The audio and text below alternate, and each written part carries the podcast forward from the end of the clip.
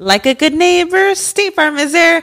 When you hear those words, you can feel good knowing that. State Farm is there to help you feel supported with the coverage you need for your car, your home, and even boats, motorcycles, RVs, and other things that matter to you. Now, let me tell you, girl, I don't got a boat, a motorcycle, or an RV, but State Farm covers my home and my car. With a State Farm agent, you know someone is there to help protect your future by helping you choose the coverage you need. With so many coverage options, it feels good knowing you can find what fits for you. And you know what? Getting insurance can be so intimidating because you don't know exactly what you need. So having an agent that could help you with each step makes it so much easier. Girl, I feel you on that. So when things get complicated and you need ways to get help, State Farm gives you options there too. Maybe you like to handle things in person or on the phone with your local agent, or you prefer to do it on statefarm.com or on the award winning app. State Farm lets you do things your way. I personally am the type of gal that likes to do things through an app. It just makes it more easier than going in person or hopping on a call. So I love that they have that option available. Girl, I like to use an app too. I'm not trying to pull up in person or, or call because I'm way too, I have too much social anxiety for that. I'm trying to do it on the app. So that's why I'm here with State Farm. And that is why, like a good neighbor, State Farm is there. Estás escuchando El Dolop, parte de Sonoro You Things Comedy Network. Este es un podcast bilingüe de historia americana en el que cada semana yo, Eduardo Espinosa, le contaré un suceso histórico estadounidense a mi amigo José Antonio Badía, que no tiene idea de qué va a tratar el tema. Eh, mira, este, nada más voy a decir una sola palabra. Deportes. Ok, los deportes en el Dolop son los mejores deportes que he escuchado en toda mi vida. El agua con radio funcionó bien hasta que se le cayó la mandíbula. ¿En qué ojo me pongo el parche? Malditos salvajes incultos. Pagaba 25 centavos a los niños de la localidad por cada perro o gato que le llevaran. No, espérate, ¿qué? El parque se hizo consciente, el parque probó la sangre, güey. Ahorita de que se va tan... Lo bueno es que nada más te trabas cuando lees, ¿verdad? Sí, sí, sí.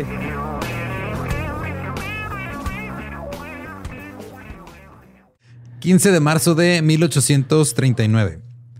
Edward Weston nació en Providence, en Rhode Island. Era uno de cuatro hijos. Cuando tenía 10 años, su padre los dejó, a, él, a sus tres hermanos y a su esposa, para irse a California a perseguir oro, que era Ok. la fiebre del oro. En ese momento eh, también había ahí un muy grupo, un grupo muy popular, perdón, de canto que se llamaba The Hutchinson Family Singers. Eran cuatro hermanos y eran la banda como más famosa de Estados Unidos en ese momento. Cantaban canciones sobre el abolicionismo, los derechos de los trabajadores, la templanza y los derechos de las mujeres. Y en el invierno de 1849 llegaron a Providence y Edward, de 10 años, le pidió a su mamá que lo dejara irse con la banda. ¿Irse? Ajá, sí, me quiero ir con ellos, mamá. La madre de Edward no gozaba de buena salud, por lo que decidió que los cantantes de la familia Hutchinson serían excelentes candidatos para cuidar de su hijo. ¿Y alguien le preguntó a los cantantes? Pues sí, porque se fue con ellos al final. Que bueno, en los 60 esto hacían todos los papás con Rolling Stones y Bowie. Entonces le aventaban sus, a sus hijas de 16 años. güey, Así, vete tour con ellos. No, la regresan. Almost Famous, la película. Yes.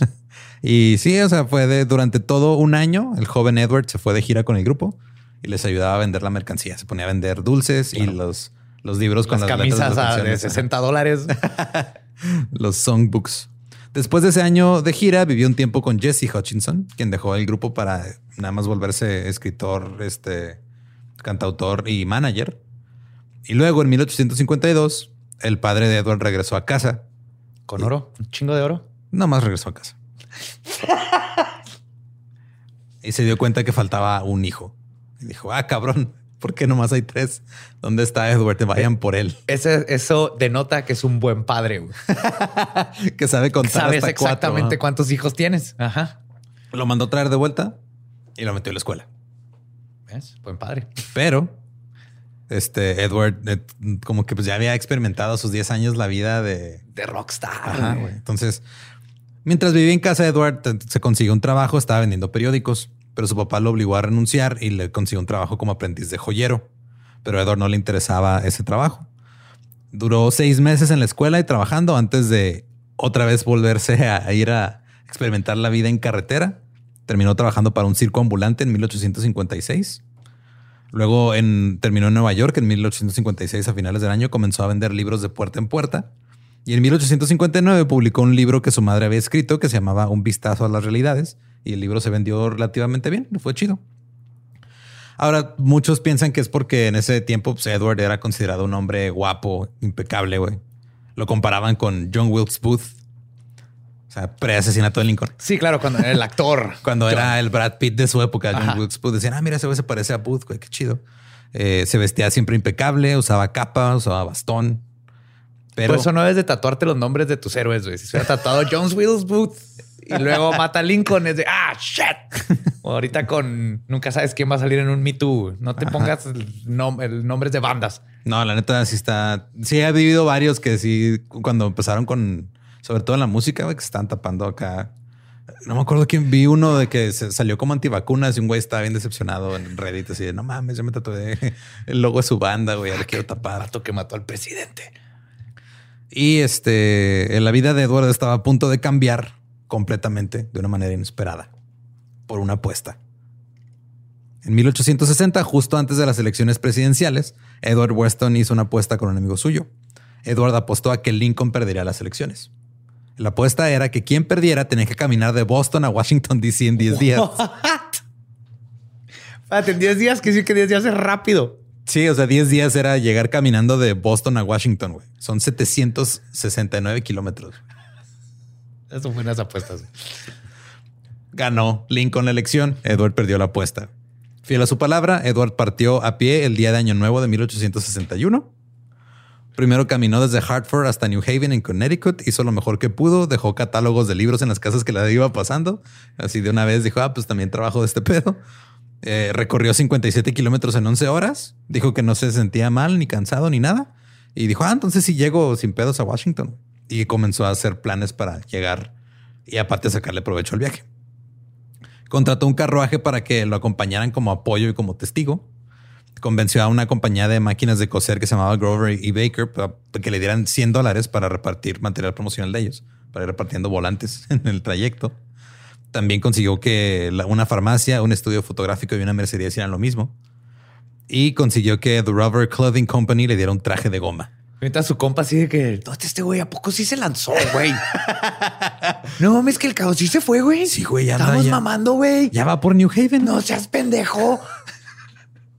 Luego Edward envió su itinerario a periódicos este, locales a lo largo de su ruta y estaba haciendo hype sobre su, así, su recorrido. Dijo, este pedo tiene que pegar. El 22 de febrero de 1861, Weston llegó a Beacon Hill para comenzar su caminata. Llevaba medias de lana azul, una camisa blanca, un abrigo azul grueso con botones de latón y se puso unas botas que pues, le quedan un poco grandes. Y debido a los periódicos que empezaron a reportar esto, porque güey, es 1861, nadie, no hay nada más que hacer. Hay eso, vampiros y el nuevo sabor de Coca-Cola, güey, ahora con más coca. Y estar enojados porque eh, ganó Lincoln. Ah, sí. Cuando llegó este, a empezar su recorrido, había una multitud esperando para despedirlo, desearle buen viaje y fue arrestado. ¿What? Por deudas no pagadas. Tenía ahí unos acreedores a los que les debía dinero. Vieron que iba a salir ahí y dijeron aquí me lo chingo. Debía 90 dólares.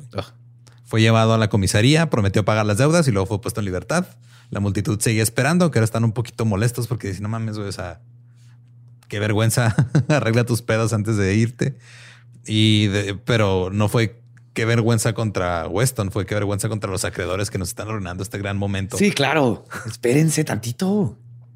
Edward comenzó su caminata. Al principio fue acompañado por varios cientos de personas durante toda la calle de Beacon Street.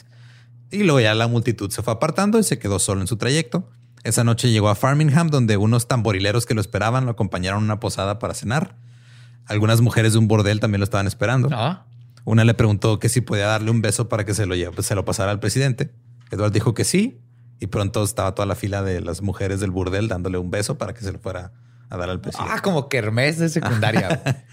Continuó caminando durante esa noche, su camino solo iluminado por una lámpara de queroseno. A la medianoche llegó a Worcester y de inmediato fue arrestado por otra deuda. Esta vez estuvo retenido durante dos horas. Finalmente fue puesto en libertad cuando dos hombres a los que ni siquiera conocía llegaron y firmaron su pagaré. Y se fue caminando de nuevo. Ya se había corrido la voz y cada pueblo al que llegaba se encontraba con multitudes que lo estaban esperando y vitoreando. En South Brookfield caminó con él una banda de música, así, cuando llegó al, pueblo. En otro pueblo le dieron un saludo de siete cañones y la gente siempre le ofrecía algo de beber. Él casi siempre les decía, Dan, denme leche y tomaba leche. Uh, what? Yo no sé. Bueno, eran tiempos donde la leche era, te hacía más macho. Eh, las multitudes esperarían hasta seis horas para que llegara el caminante. Cuando llegó a Milford, descubrió que habían encendido hogueras y lo estaban esperando el dueño del hotel con una habitación gratis. Tantos allá afuera. El 27 de febrero llegó a Manhattan, desayunó, se tomó algunas fotos con la gente y luego se tomó una siesta en un escritorio de Grover Baker de la compañía de máquinas de coser. Ajá. Ahí en sus oficinas eran su patrocinador. Y dijeron, ah, pues quieres aquí duérmete. Se quedó dormido un rato en el escritorio.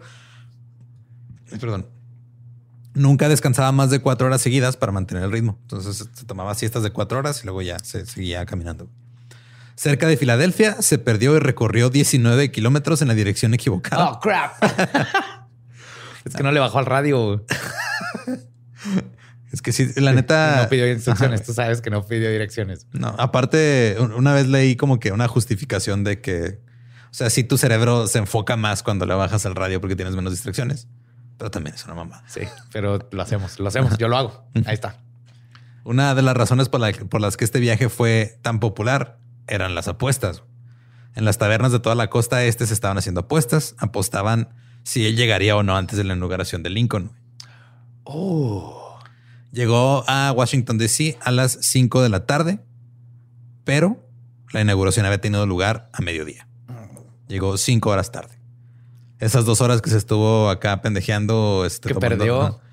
firmando autógrafos, los 19 kilómetros que perdió, que se fue para otro lado, güey. Al final no llegó a tiempo. Pero todo el viaje duró 10 días, 4 horas y 12 minutos. Y recibió una invitación a la fiesta inaugural y conoció al presidente. ¡No! ¡Yeah! ¡Lincoln! Y Lincoln se ofreció a pagarle el pasaje de tren de regreso a Boston. Tan bueno ese Lincoln. Pero Edward dijo, no, voy a caminar de regreso. Sí, aquí hemos tenido ocasiones en las que un compa, o sea, cuando, cuando hemos recibido gente de fuera que dice, no, sí, aquí camino, chinga, aquí a dos, tres cuadras, aquí no, es Juárez, güey, no, aquí no puedes caminar. Tres cuadras, medio kilómetro y en el sol. No hay banqueta y el sol te quiere matar. Güey. Ajá. Pero imagínate este güey así de, no, voy caminando, güey, llego un chinga 10 días. ¿Qué hacer? En la guerra civil estalló antes de que él estuviera listo para regresar y decidió usar sus habilidades de peatón para servir al gobierno y fue se convirtió en el mensajero del ejército de la Unión. Oh, what? Cuando terminó la guerra, Edward, este güey se endeudaba por todo, entonces tenía una deuda de miles de dólares, que ahorita son cientos de miles de dólares. Así que recurrió a hacer lo que mejor sabía, caminar un chingo. Forrest Gump. Edward hizo un trato con un apostador de Nueva York muy conocido, que es una apuesta con otro güey, o sea, eran corredores de apuestas.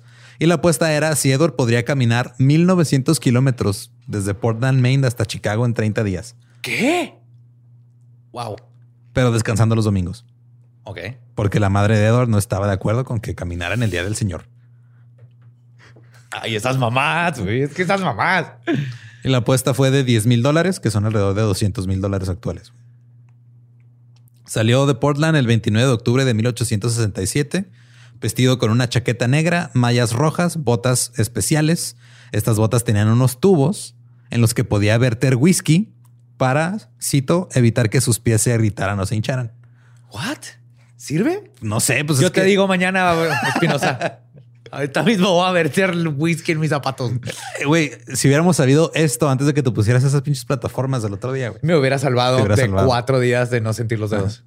Esta vez había cuatro testigos que iban en dos carruajes acompañándolo y toda la nación estaba concentrada en Weston the Walker, Weston el caminante.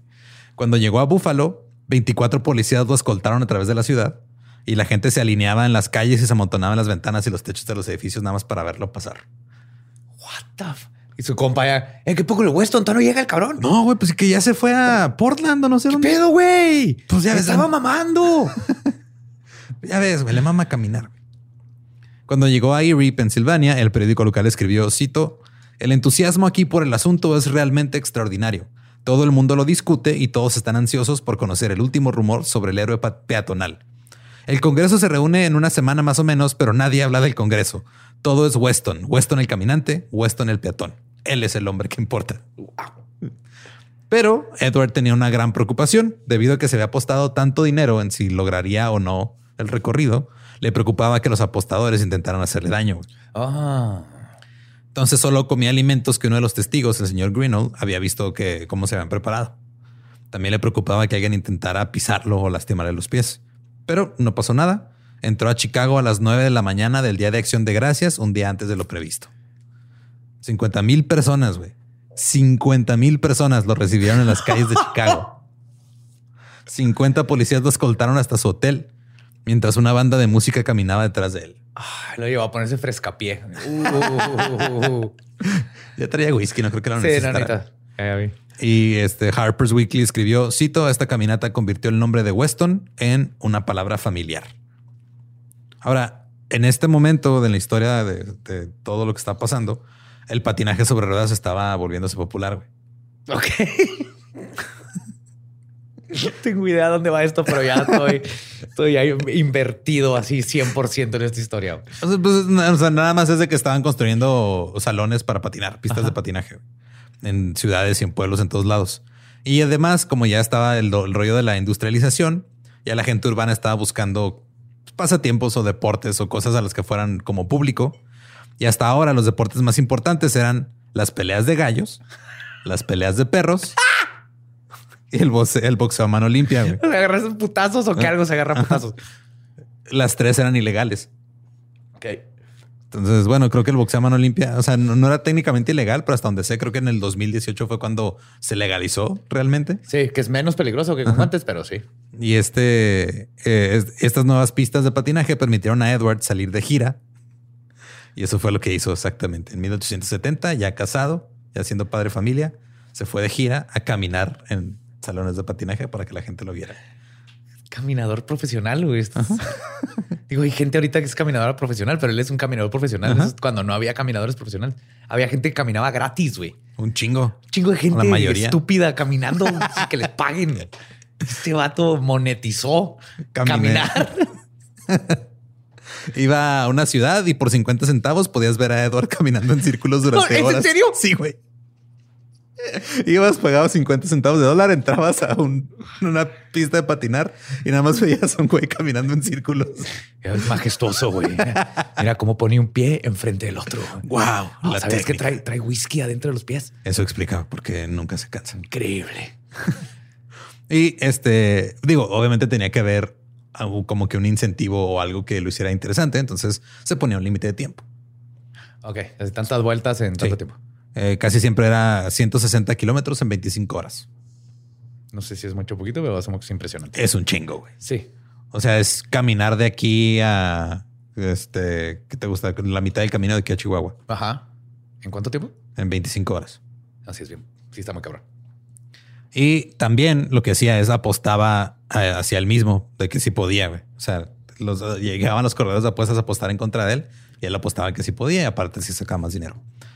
En Manhattan, frente a 5 mil personas, caminó 160 kilómetros en 22 horas, ganó una apuesta de 2.500 y algunos eventos eran en edificios tan pequeños que necesitaban hasta 50 vueltas para completar una milla, güey, un kilómetro y medio, un kilómetro 600. Por favor, dime que si estará terminar que así empezó NASCAR. Casi, güey. Casi. Wow. dando vueltas. Pero pues como era bastante aburrido ver a un güey caminar en círculos, a veces contrataba a una banda que estuviera tocando ahí mientras él estaba. A Green Day. Ajá. Y de repente, de repente él estaba tocando la trompeta, güey. Andaba ahí él cantando mientras caminaba. Y siempre vestía camisas así con volados acá, bien mamonas, como que extravagante para mantener del público. Y casi siempre andaba con una fusta o un bastón. Sí, para verse elegante. Empezaron a llegar las reseñas de estos eventos. Un periódico dijo que caminaba con, cito, un espléndido paso que lo lleva por la carretera como el viento. Majestuoso. Otro, una reseña no tan buena decía que sus piernas. Es un güey caminando, chingada madre. ¿Cómo es posible? Es un güey caminando, chingada madre. Decía que sus piernas se posaban como dos palillos clavados en lados opuestos de una papa. Ese güey se enojó con su esposa un día antes de ir a ver este güey. Tienes que estar muy amargado, güey.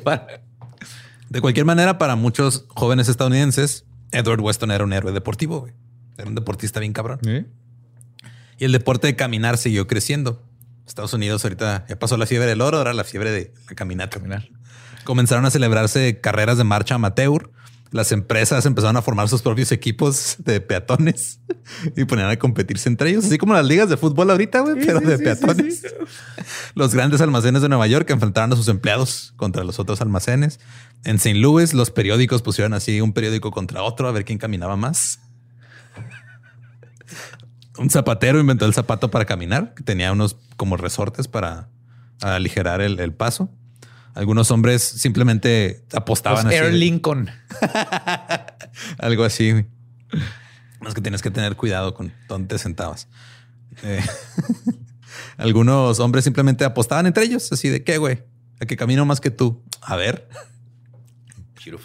Es tan sencillo que es hermoso. Incluso Mark Twain terminó atrapado en la histeria de la caminata. Él y un amigo suyo dijeron, vamos a caminar 160 kilómetros desde Hartford hasta Boston.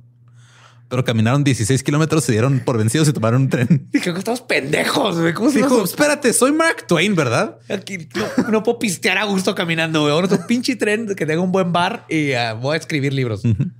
Un hombre que se interesó también por la caminata fue Dan O'Leary. O'Leary nació en 1846 en Irlanda. Su familia tenía una pequeña casa de campo en el condado de Cork y la hambruna de la papa estaba en pleno apogeo cuando nació y duró durante los primeros seis años de su vida. Cuando tenía 20 años, como muchos irlandeses, se dirigió a Estados Unidos, solo y sin dinero. Dan O'Leary llegó a Chicago, consiguió un trabajo en un almacén de madera y como Edward, Dan empezó a vender libros de puerta en puerta, se ganaba la vida vendiendo la Biblia y los diccionarios Webster. Vendió muchos de sus libros con planes de pago, güey como los cuando yo era niño, me acuerdo que mi papá compró una enciclopedia así en, pagos de un güey que llegó a la casa a vendérsela. Yo tenía dos, la de británica y la una de México que eran rojos y tenía la serpiente, un quetzalcoatl. Ok. Y con cada uno se iba formando. Sí, duró un chingo en terminarla. Nosotros tenemos, ajá, tenemos una, una roja, pero no era esa. Pero no me acuerdo cómo se llamaba y teníamos una azul, pero fueron dos. La azul es la británica. Sí, creo que sí. Y este, pero todo llegó a un final estrepitoso cuando un gran incendio destruyó Chicago en 1871. Ya me acuerdo de eso. La razón por la que es, este, me parece muy raro que el equipo de la MLS de Chicago se llama Chicago Fire. Yo no he entendido tampoco, no sé si es irónico. Es como si un equipo universitario en la Ciudad de México se pusiera Tlatelolco, güey.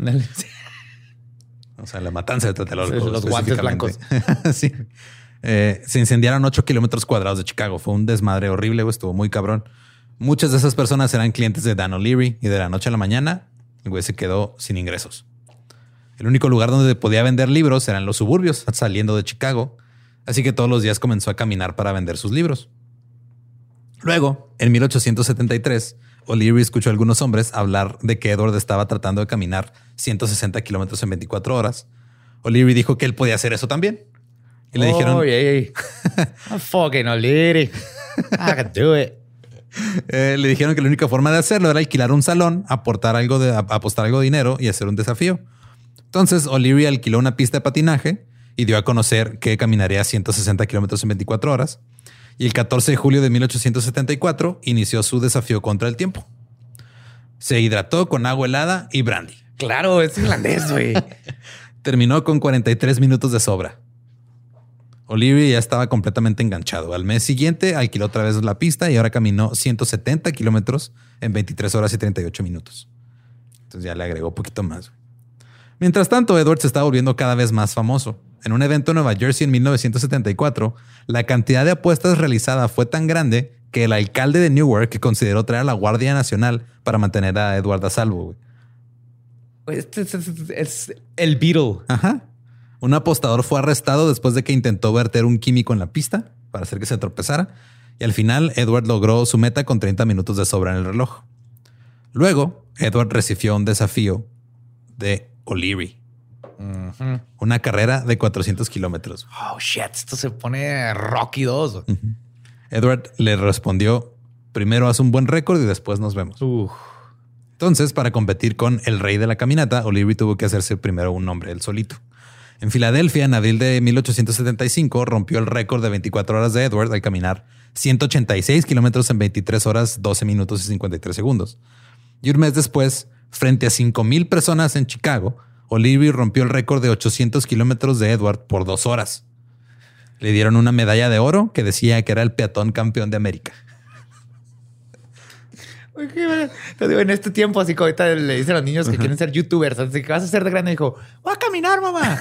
No sea estúpido, no hay dinero en caminar. Y miren, miren. Güey, estos son, o sea, Edward Weston y Dan O'Leary son el Messi Ronaldo de su época, güey.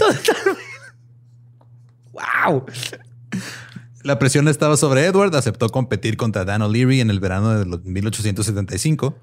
La gente estaba muy entusiasmada. El héroe reinante del caminar estaba siendo desafiado por un joven ¿Estás listo para convertir tus mejores ideas en un negocio en línea exitoso? Te presentamos Shopify. Tal vez no lo sabías, pero nuestro podcast More Than Mamis es un negocio y lo empezamos por supuesto para desahogarnos y hablar sobre la maternidad, no para convertirnos en expertas de ventas y del e-commerce. Así que sí, necesitábamos ayuda para vender nuestro merch y poner en marcha nuestra tienda. ¿Y cómo suena con Shopify? Llegó otra venta. Shopify es la plataforma de comercio que está revolucionando millones de negocios en todo el mundo. Ya seas un emprendedor desde tu casa o desde donde sea, Shopify es la única herramienta que necesitas para iniciar, administrar y hacer crecer tu negocio sin dificultades. Con Shopify puedo gestionar pedidos, envíos y pagos desde cualquier lugar, brindándote toda la información y estadísticas de tus ventas al detalle. Regístrate para un periodo de prueba con tan solo un dólar al mes en shopify.com barra sonoro, todo en minúsculas Ve a shopify.com barra sonoro para llevar tu negocio al siguiente nivel. Shopify.com barra sonoro. Se comercializó como el gran, eh, el gran partido a pie por el campeonato del mundo. 100% horizontal, cuatro piernas, mucho espacio, distancias, distancias, distancias. Era 500 millas, 800 kilómetros tenían que caminar. Dos hombres caminando 800 kilómetros. No puede ser. No, puedes caminar eso. Sí, güey, sí se puede. Encontraron el lugar más grande posible. Era el edificio de exposiciones interestatales de Chicago. Y Edward, como era el, pues el ya un hombre establecido, era el, que iba a jalar más gente, eh, iba a recibir 500 dólares extras aparte de la mitad de la taquilla. Entonces se iban a llevar la mitad de la taquilla cada quien, pero Edward, por ser más famoso, se iba a llevar 500 dólares más. Ok. Está chido. Entonces, así como lo hacen en las peleas de box, güey. O sea, de, se reparten ganes o pierdas, te llevas tu lana. Eso está fregón. Eh, los boletos costaban 50 centavos cada uno. El Chicago Evening Journal hizo un, reportaje sobre Edward, eh, remarcando, cito, que viaja con estilo siendo atendido por dos sirvientes negros, lo cual es bastante irónico porque fue el mensajero del ejército de la Unión, pero la única regla importante era que la carrera debía finalizar antes de la medianoche del sábado siguiente por dos cosas porque Chicago tenía leyes que no permitían entretenimientos públicos los domingos y porque Edward no caminaba en el Día del Señor. Ah, porque iba a ser domingo. Entonces eran seis días, güey, desde el lunes a la medianoche hasta el domingo a la medianoche. Era todo lo que podían hacer. Y además, como en todas las carreras peatonales, un pie tenía que estar en contacto con el suelo en todo momento. O sea, no podías despegar ambos pies del piso. Tiene que estar uno o el otro para evitar que corrieran agarraran vuelo, galoparan, etcétera. Sí, sí, Una vez que ya no aguantábamos en una cascarita, decidimos jugar fútbol eh, de caminata. y eran las reglas de no despegar un pie y es lo más hilarante que has en tu vida. Jugarlo y verlo. Sí, suena bastante ridículo, güey. A la medianoche del 15 de noviembre de 1875 comenzó la carrera. 400 personas asistieron a el primer paso, así, el paso inicial. Edward, luciendo siempre elegante, vestía un traje de terciopelo negro con botas negras y una faja de seda en diagonal sobre su pecho. Esto, y ahorita la gente con leggings y Nikes bien mamones. Este Sal con terciopelo y un sombrero de copa. O monóculo. También, traía su fusta ahí, como siempre. o sea, ¿qué va a hacer? No es como que le vaya a pegar un caballo porque no, trae caballo. pero le das vuelta y te ayuda a verte en vergas. Eso sí.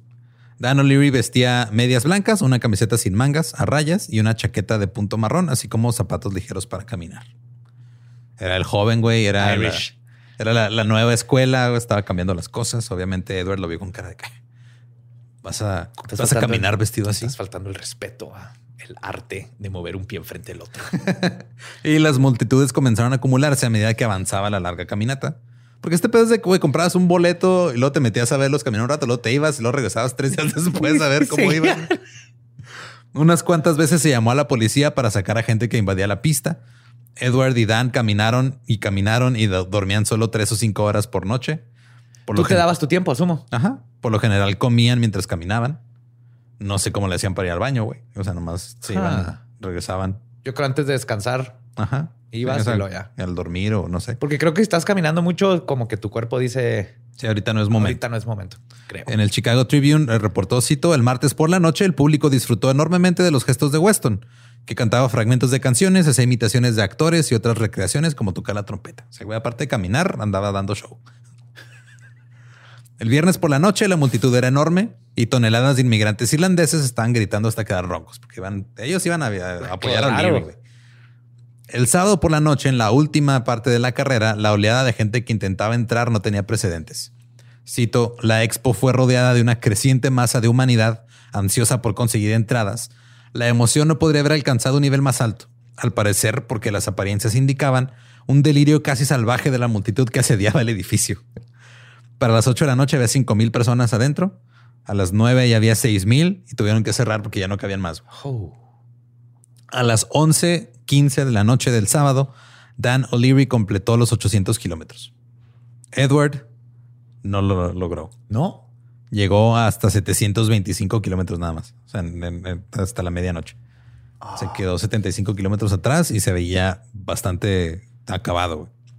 Y así fue como el peatón más grande de Estados Unidos de los últimos cinco años fue derrotado por el joven inmigrante irlandés. Pedísimo que al día siguiente, así, ¿qué está pasando? Todo está, está- está en la peda, güey. Ni cuenta sabe que estaba caminando. güey. Si no, neta, ya díganme dónde está mi casa, güey. Ya le di como 17 mil vueltas a la cuadra. Salí por otra botella. ¿Qué está pasando? ¿Qué dinero, güey?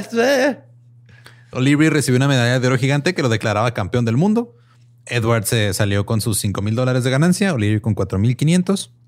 Después de la carrera, Edward dijo que los vapores de carbón del carrito del vendedor de maní se le habían metido en la cabeza y lo habían puesto nervioso y preocupado. Y luego dijo que había recibido amenazas de muerte de la multitud y afirmó que no quería ser acribillado y terminar como un colador humano. Otro víctima de los cacahuates, güey. Son peligrosos. Sí, güey, los cacahuates han Sabemos destruido vidas, carreras, todo. Y él dijo, no, o sea, yo si gano me van a acribillar. Yo no quiero terminar. O sea, yo, yo no voy a ganar porque me van a acribillar los apostadores. O'Leary dijo que Edward estaba insultando a la ciudad de Chicago porque todo eso era mentira. Luego le dijo a Edward que pidiera una revancha o que se quitara el título del peatón campeón de América. Entonces Edward dijo, ¿saben qué? Ya, ya, la chingada. Decidió llevar su espectáculo a Inglaterra. Bien. O sea, hay dos güeyes en todo Estados Unidos. Qué mejor, mejor a otro lado. Es que ahorita llegamos a llegar a eso, pero no, ya no nada más eran dos. Estos eran los más famosos, güey, pero ya había un chingo. Ok. Ya había todo un, un movimiento este, horizontal. Ya más de profesional. un paso sí, sobre- horizontal de mover un pie enfrente al otro. Sí. Eh, Edward fue a desafiar a Inglaterra a William Perkins, el principal peatón de allá, en una carrera de 24 horas. Y era una época en la que, pues, o sea, digo, todavía estaba un poquito reciente la independencia de Estados Unidos, relativamente. Los allá en Inglaterra los veían, pues, como, como algo inferior. Sí, la colonia que se fue, idiotas y ajá. De hecho, por esos tiempos, una, la revista británica The Lancet publicó un artículo que, diciendo que los americanos están mucho más allá de otras naciones en su insalubridad higiénica, viviendo habitualmente en habitaciones cerradas, calentadas por estufas, tragando su comida a la velocidad del carril. El ferrocarril, perdón. Mientras tanto, los ingleses sacando popó del río. Ajá. Sea, año tras año los estadounidenses se vuelven más delgados, más lesbianos, más lesbianos, pendejo, más, livianos. Menos duraderos. Los viejos lesbianos. o sea, este se puede caminar y le han vuelto a todo. Ay, güey. Matan a los nativos. más Wow. livianos y menos duraderos. Pero supongo que si, te- si eran más lesbianos también les perdían el respeto. Ay, güey. Ay, güey. Cinco mil personas pagaron por ver el desafío entre Edward y Perkins, pero no fue una carrera larga. Perkins renunció después de los 100 kilómetros, tenía los pies hinchados y sangrados. Resultaba que los peatones ingleses no hacían caminatas largas, sino cortas, donde además podían correr y trotar. Y Edward siguió caminando y terminó su carrera de 24 horas cuando otro día se había retirado. A pesar No, de- sigo, no, no hay pedo. Edward se volvió ella así como que la, la comidilla de la ciudad. Todo el mundo está hablando de Edward. Y en Estados Unidos, Dan O'Leary era el nuevo ídolo. Y ahora estaba haciendo él su gira para ir a caminar en salas de patinaje en todos lados. Oh, yeah. Chingos de sold out, güey. Así iba y sacaban los boletos en chinga, güey. era el campeón peatonal de Estados Unidos. Y luego dijo, ¿sabes qué? Yo también me voy a Inglaterra. Voy a ver qué pedo allá. Oh, fuck. En el momento que aterrizó en Inglaterra, desafió a Edward a una carrera de seis días. O'Leary otra vez ganó, güey. O'Leary este, recorrió 835 kilómetros y Edward completó 820. Ah, Estuvo, estuvo, más, más, Ajá. más reñido. O'Leary terminó ganando lo que equivaldría a 280 mil dólares actuales. ¿Qué? Y regresó, ¿Por regresó, a? Estados, ajá, y regresó a Estados Unidos. Ahora Edward se quedó en la ruina y varado en Inglaterra. En marzo de 1878 se celebró el primer Astley Belt o el cinturón de Astley en Nueva York. Era una carrera de caminata de seis días. Esta lo organizaba un, un güey que se llamaba Sir John Astley, que vivía acá en Nueva York. Era un este, noble que andaba acá nomás pasándola bien y ganaba. El, el ganador recibía un gran cinturón de oro y joyas, que pues, era el cinturón Astley. El Astley Belt, ok. Cuando llegó la tercera carrera del Astley Belt, era el evento deportivo más grande en la historia de la ciudad de Nueva York. Western Union güey, instaló un telégrafo para enviar los resultados a todo el país. La multitud se quedaba fuera tratando de colarse el edificio, pero la policía los, det- los detuvi- los, det- los tenía que tener ahí afuera, perdón. Se hizo un disturbio con la gente que se quería meter al- al- a ver el lugar, el- el- el- la competencia. Estuvieron dos horas peleándose contra la policía afuera, güey, por querer entrar Por ver a dos güeyes caminar. por ver a dos güeyes caminar. El evento fue tan popular que algunos periódicos publicaban actualizaciones cada hora, güey. Entonces estar imprimiendo cada hora una portada nueva, güey. Siguen caminando. Y ya caminaron más.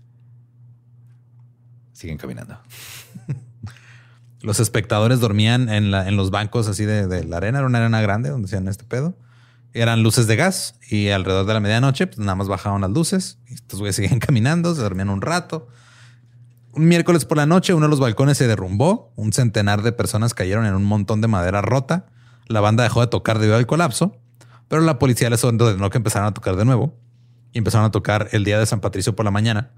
Nadie murió en el derrumbe, pero algunos resultaron gravemente heridos. Más salvo un vampiro, güey.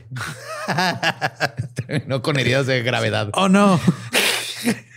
Al cabo de una hora, la gente se subía a los escombros para tener una mejor vista. O sea, ya estaban ahí los escombros del balcón, el vampiro de tiradillo a un lado y todos allá arriba. Así, eh, güey. Ese evento generó 1.25 millones de dólares en dinero actual, güey.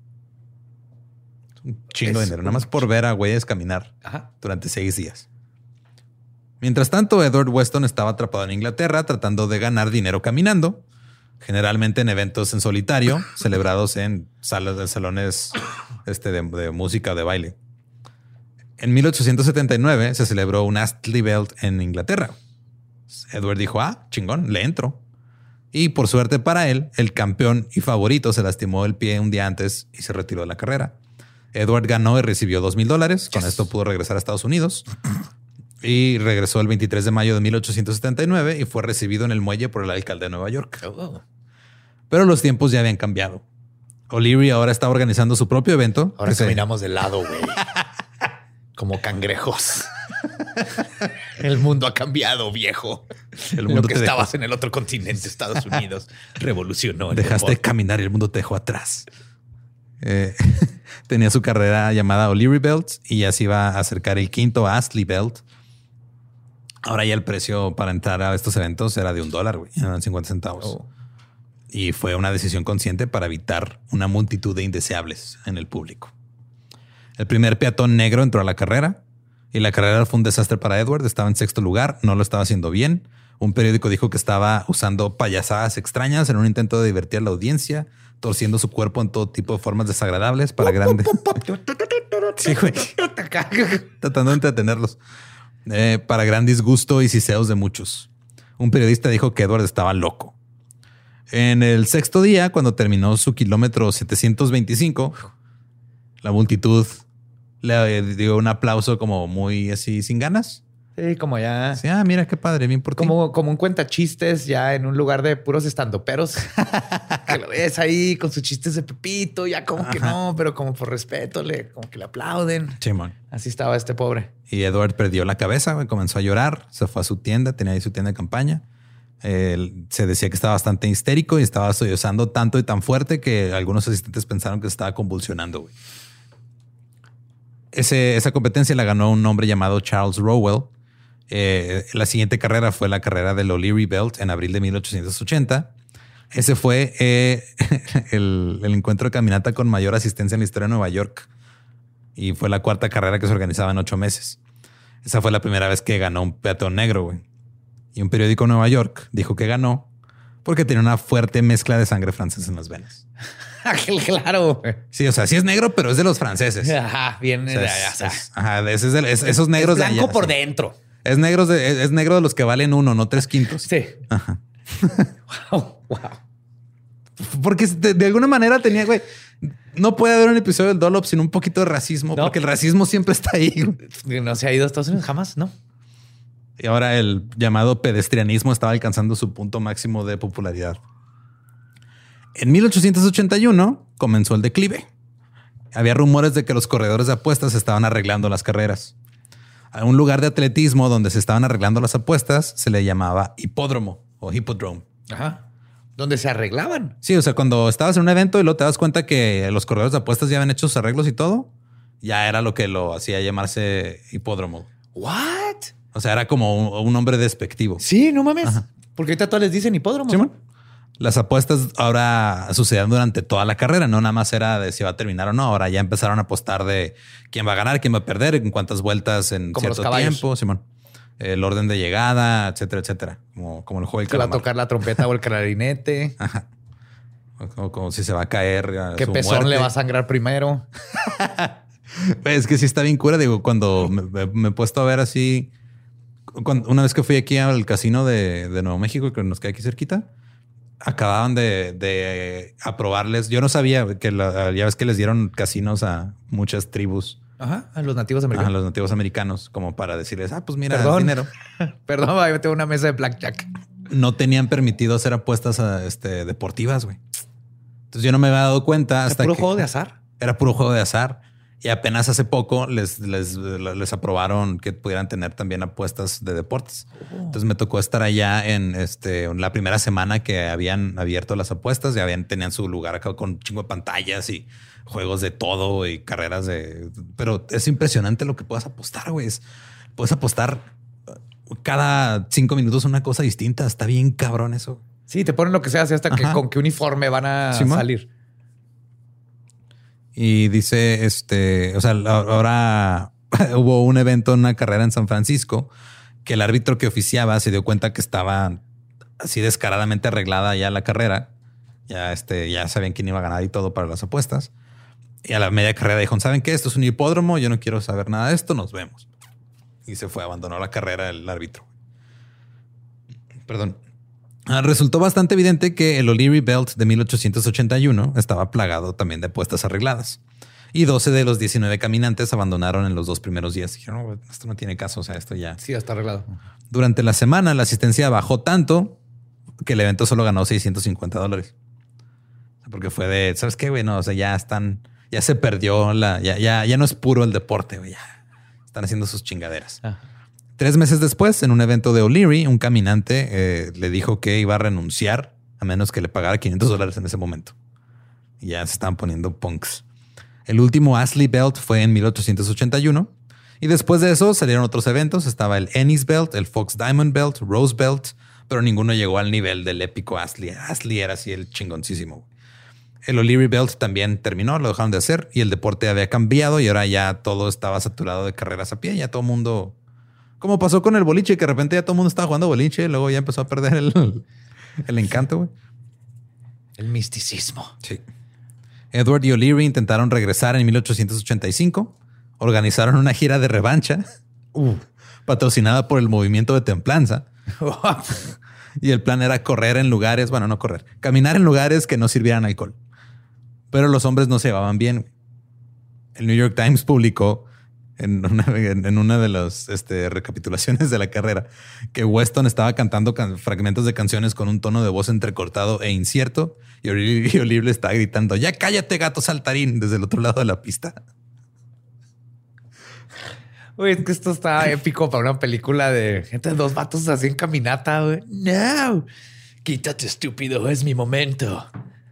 Es, es Blades of Glory, güey, pero con gente caminando. Es que es lo que lo hace gracioso, que están caminando. El último día, menos de 100 personas acudieron a verlos, pero la gira continuó. Después de aproximadamente seis semanas de gira, se dijo que O'Leary estaba actuando de manera errática. Había un rumor de que bebía mucho, aun cuando estaban con el momento de templanza en lugares en los que no deben beber. En Erie, este, Pensilvania, O'Leary empujó a Edward dos veces fuera de la pista. La multitud siseó, pero Edward pidió que lo perdonaran a causa de su condición. ¿Cuál era su condición? ¿Ser un mamón? Es que estaba pedo, güey. Ah, Dos meses después de la gira, O'Leary se derrumbó en una pista, pero Weston siguió caminando solo en la pista durante cuatro días, porque si no completaba la, la caminata no iba a poder cobrar, güey. oh my God. Y al final de la carrera, Edward dijo, yo ya me retiro. Anunció su retiro, dijo, se acabó. En 1889 se demolió el, principal lugar peatonal de Nueva York y en su lugar se construyó un nuevo estadio para carreras de bicicletas. La primera carrera de bicicletas también fue de seis días. ¿Qué pedo con? No sé, pero en ¿Qué vas a 1890. hacer de hoy a seis días? Híjole, voy a andar en bici, güey. Puta madre. Bueno, cuando termines me marcas. Es que creo que cuando termine voy a caminar un rato. O sea, ¿te imaginas un triatlón de esa era, güey? Mames. seis días nadando, seis días en bici, seis días caminando, güey. medio, más de medio mes ahí. Partidos de fútbol americano de semana y media. Como que a alguien de repente se le ocurrió, pensé, si nomás quien llega primero va allá. Pues en 1899 Nueva York aprobó, aprobó un proyecto de ley que prohibía los concursos de habilidad, velocidad o resistencia que duraran más de 48 horas. Oh, oh. En 1906, Dan O'Leary estaba vendiendo libros otra vez. Había perdido todo el dinero que ganó caminando. Ese mismo año, Edward Weston, que ahora tenía 67 años, caminó más de 140 kilómetros desde Filadelfia hasta Nueva York en menos de 24 horas. Al año siguiente repitió el trayecto que lo puso en el mapa, de Portland a Chicago. Y lo hizo más rápido que antes. Lo hizo en 25 días. Y todavía tomándose los domingos libres. O sea, se fueron cinco días menos. Y fue aplaudido por la gente de las ciudades por las que iba pasando. Como era de costumbre, Edward no tenía dinero cuando llegó a Chicago, culpó a sus agentes y finalmente alguien le hizo un evento de beneficio para recaudar dinero y pudiera regresarse a Nueva York. Por favor, llegó a Chicago y subió las escaleras de Rocky, pero caminando. güey. Te, te, te. Te, te, te, te, Con una versión en, en, en vals de, de Eye of the Tiger. Sí. Y O'Leary, como que vio todo esto y en 1907 dijo, ¿sabes qué? Voy a recorrer mil millas en mil horas. Como que nada más se ponían un, número random. Ajá, creo que les faltaba Google Ajá. Earth para que te calculara. güey. Y lo hizo, güey. ¿Lo hizo? 1609 kilómetros en mil horas consecutivas. Pero eso es una milla a la hora. Ajá, caminando y todavía Pero en bueno, tiene que ser más porque tiene que descansar. Tiene Ajá. que promediar más de una milla la- por hora. Ajá. Wow. Sí. Un periódico lo llamó el esfuerzo culminante de su larga carrera. Y por supuesto, O'Leary no podía parar su lado desafiante y otra vez le dijo a Edward que si se armaba una caminata de seis días. Ese pinche McGregor de las caminatas. Simón. Edward dijo que no.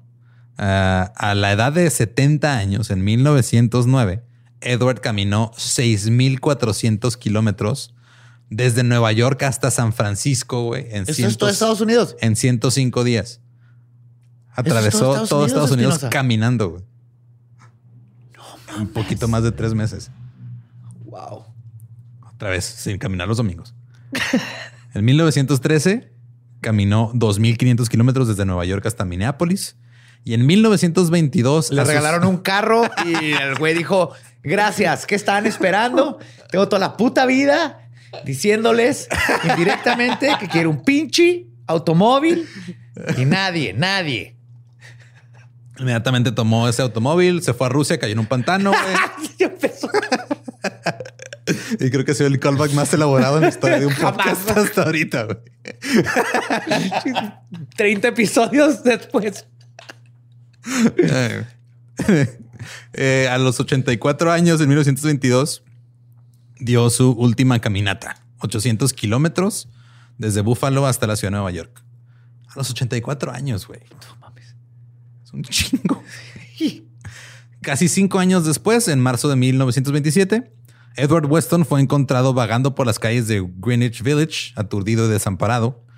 Estaba divorciado, ya no tenía contacto con sus hijos. Vivía con una mujer llamada Annie O'Hagan, que a veces la presentaba a la gente como su sobrina, su secretaria, su hija adoptiva o su ama de llaves. Ese mes, en lo que es probablemente la ironía más cruel de la vida. Edward Weston fue atropellado por un taxi mientras cruzaba la calle. Y ya nunca volvió a caminar. güey. Ah, pero no se murió. Se murió dos años después. Ah. Wow. Pero llevas, güey, cruzaste todo Estados Unidos. Literal, desde Nueva York hasta San Francisco caminando y te atropella un puto taxi Cruza la calle cruzando la calle, güey. Periódico, güey. O'Leary, mientras tanto, se convirtió en un peatón del béisbol. ¿Qué? Esto significaba que realizaba exhibiciones a pie antes de los juegos de las ligas mayores. Era como el abridor. Estaba güey, dando la vuelta al campo. Sí. Y luego pasaba con su sombrero y pedía este, que le dieran monedas limosna, güey, porque no le pagaban. Ah, pobrecillo. Después de, este, de esas exhibiciones, el 30 de mayo de 1933, O'Leary murió en un hotel en Glendale, California. Tenía 87 años y uno de sus obituarios nada más decía le gustaba el grog. El grog ¿Sabes qué es el grog? La- es un pisto, ¿no? Sí, es la madre esa, es que es como el té caliente con pisto, güey. Ajá. Que es nomás como agua caliente con azúcar y limón y le echas brandy o lo que sea. Simón. Es lo que le Es, gustaba es más lo que pistear se así. me gustaba el grog. Sí. Sí. Eh, yo no me ofendo si en mi obituario por ahí le gustaba la cheve. Pero esa es, esa es la historia de los dos más grandes exponentes del pedestrianismo en su época. Un pedestre esta historia. güey.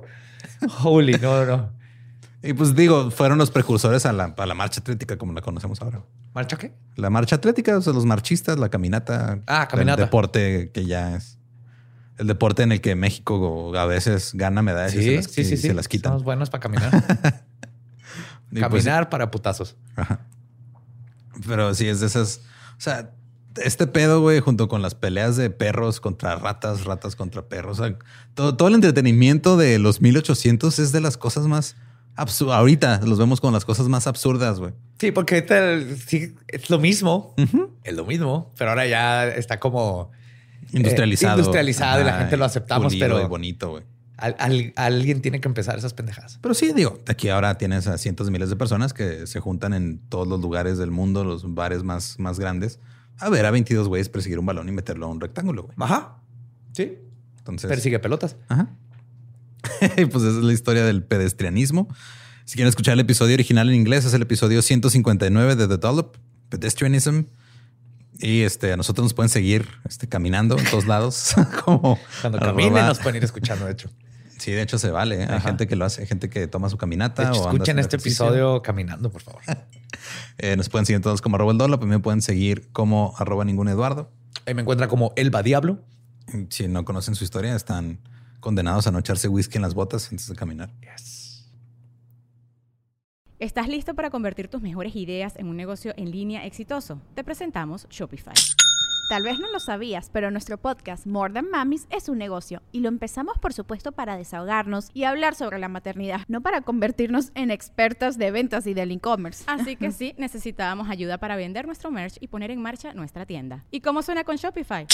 Llegó otra venta. Shopify es la plataforma de comercio que está revolucionando millones de negocios en todo el mundo. Ya seas un emprendedor desde tu casa o desde donde sea, Shopify es la única herramienta que necesitas para iniciar, administrar y hacer crecer tu negocio sin dificultades. Con Shopify puedo gestionar pedidos, envíos y pagos desde cualquier lugar, brindándote toda la información y estadísticas de tus ventas al detalle. Regístrate para un periodo de prueba con tan solo un dólar al mes en shopify.com barra sonoro, todo en minúsculas. Ve a shopify.com barra sonoro para llevar tu negocio al siguiente nivel. Shopify.com barra sonoro. It is Ryan here, and I have a question for you. What do you do when you win? Like, are you a fist pumper? A woohooer, a hand clapper, a high fiver. I kind of like the high five, but if you want to hone in on those winning moves, check out Chumba Casino. At chumbacasino.com, choose from hundreds of social casino style games for your chance to redeem serious cash prizes. There are new game releases weekly, plus free daily bonuses. So don't wait. Start having the most fun ever at chumbacasino.com. No purchase necessary. Group. Void were prohibited by law. See terms and conditions. 18 plus.